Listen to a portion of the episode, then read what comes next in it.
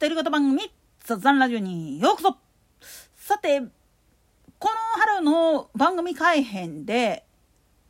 平日版の「ありがとう浜村淳」ですが放送終了して新しい番組に変わるよっていう情報が今流れてきてるんですよね。でまあ山広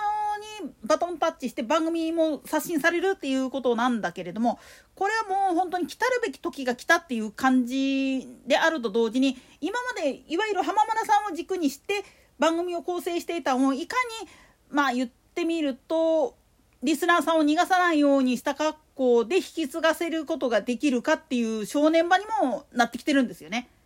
と同時に80歳を超えたパーソナリティが今後も元気に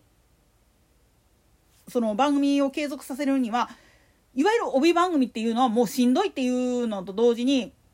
実際に80代になって老衰で亡くなられてる人もう露骨に言ってしまったらつい先月の20日に亡くなられたのこさんがそうなんだけれどもああいう風なケースもあるからぼちぼちそういう店じまいっていうか就活をやっている高齢のパーソナリティっていうのは増えてくると思うんですよね。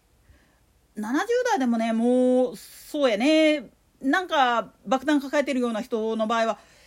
危ういところもあるしでそれゆえに、まあ、仕事の数をセーブしてらっしゃる人っていうのもいるわけなんですよ。もちろん80を超えてもいまだに元気に走り回ってる90手前でも走り回ってるやつっていうのはいたりするけどなんでやねんそういう人らでもいわゆる定期番組っていうかレギュラー番組っていうのを減らして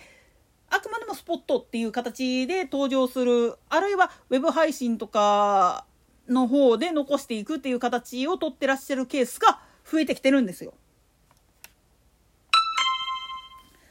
でねこれはね長寿番組を持っている放送局であればあるほどむちゃくちゃ難しい話であると同時に放送局の伝統特にラジオの場合やったらどういう風なパーソナリティさんがふさわしいかっていうのですごく頭悩ませてしまうことがあるんです。番組を刷新するにあたって特にプログラムの24時間の中身を一斉のせで刷新するにあたって軸となるのはどこっていう意味で見ていった時に MBS の場合はとにかく浜村淳中心でいくっていうパターンがほぼほぼやったんですよね朝番組に関しては。浜村さんの番組を中心に他の番組っていうのを連結させていくっていう形式で言ってたもんだから早朝の番組とか深夜の番組なんかもひっくるめてできるだけ浜村さんの「ありがとう」を軸にしてじゃあその後続番組それその前前座の番組っていうのはどうするかっていう形で組んでたっていう節はあるんですよね。それが山広に変わるわけやから月月金に限っては変わるっていうことはかなりあの他の番組もいじられることになるしで今まで山広がやっているレギュラーの番組山広会議だとかピッカリラジオだとかっていうのピカイチかピカイチラジオなんかがそうなんだけれどもこういうのはどうなるかっていうのもちょっと見ものになってくるんですよね。一本の帯番組をやることによって今までやってきた夕方とか夜の番組っていうのを切らないといけない場合もありますから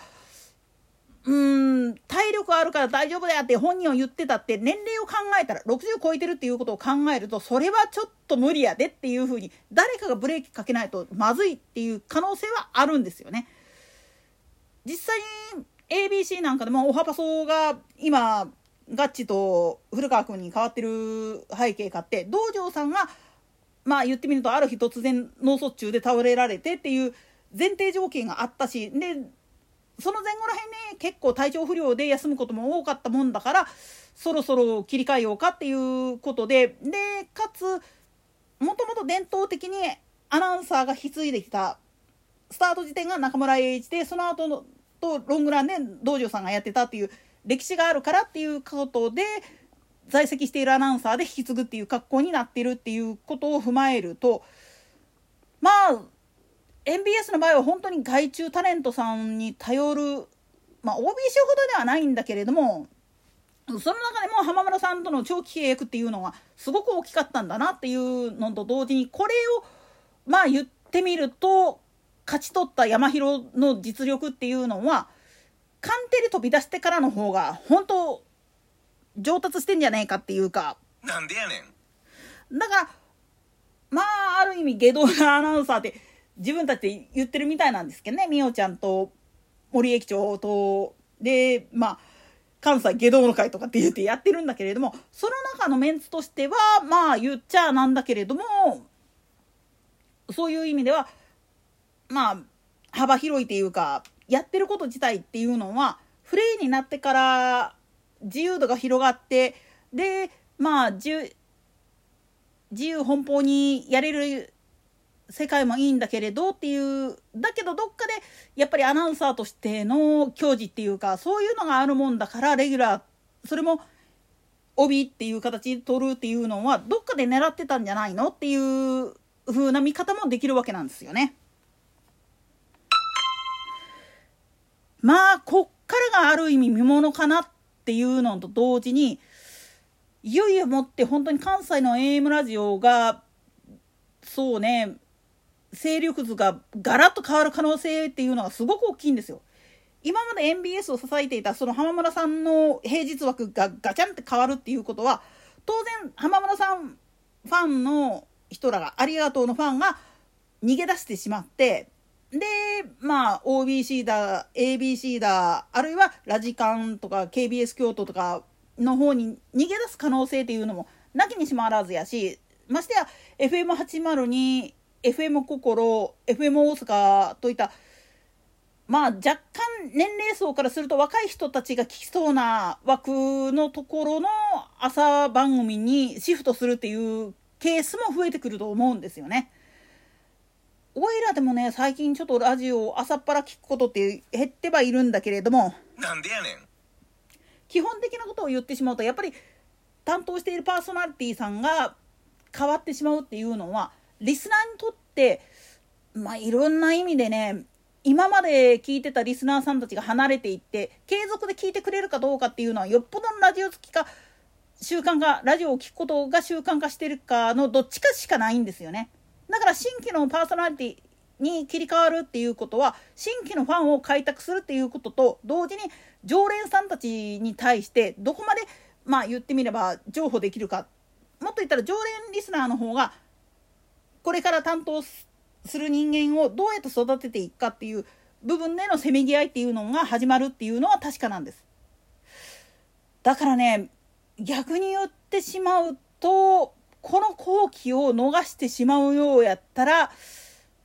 関西のラジオって終わってしまうんじゃないかなっていう部分もあるんですよ。なんでやねんというのも今はラジコプレミアム会員になってたら全国のラジオ番組を聞くことができるわけですよ。っていうことは逆転の発想で言ってしまうと東京のラジオを聴きたいって思ったらそっちへシフトするし名古屋県あるいは札幌福岡もっと言ったらマイナーなマイナーって言ったらおかしいけれどもローカルな方がいいやっていうことでそっちの方に切り替えちゃう人っていうのも増えてきてるし中にはもう 株式市況だけでいいですって言ってラジニケやってる人っていうのもいるわけやからそういう人たちらがまあ言ってみると今後真面目な話を言ってしまうとラジオを聴くっていうことラジコで全国のラジオ番組聞いてみて自分に合ったものっていうのをチョイスした時にどれを選ぶかっていうのがまあ今後の課題になってくるん違うかなっていうふうに思うんですよね。まあ各有多いれば最近本当に STV の明石のインデス大作戦にはまりまくってるわけだがなんでやねんそういうこともあるからまあ言ってみると各局今まではその地域内の話っていう形でやってたけれどもこれからの時代っていうのはそれだけじゃなくていわゆるエリア外リスナーって呼ばれる人たちがラジコを経由して聞いてくるからっていうことでの対策っていうのも必要になってくるんじゃないかなっていうふうにおいらは考えます。といったところで今回はここまで。それでは次回の更新までごきげんよう。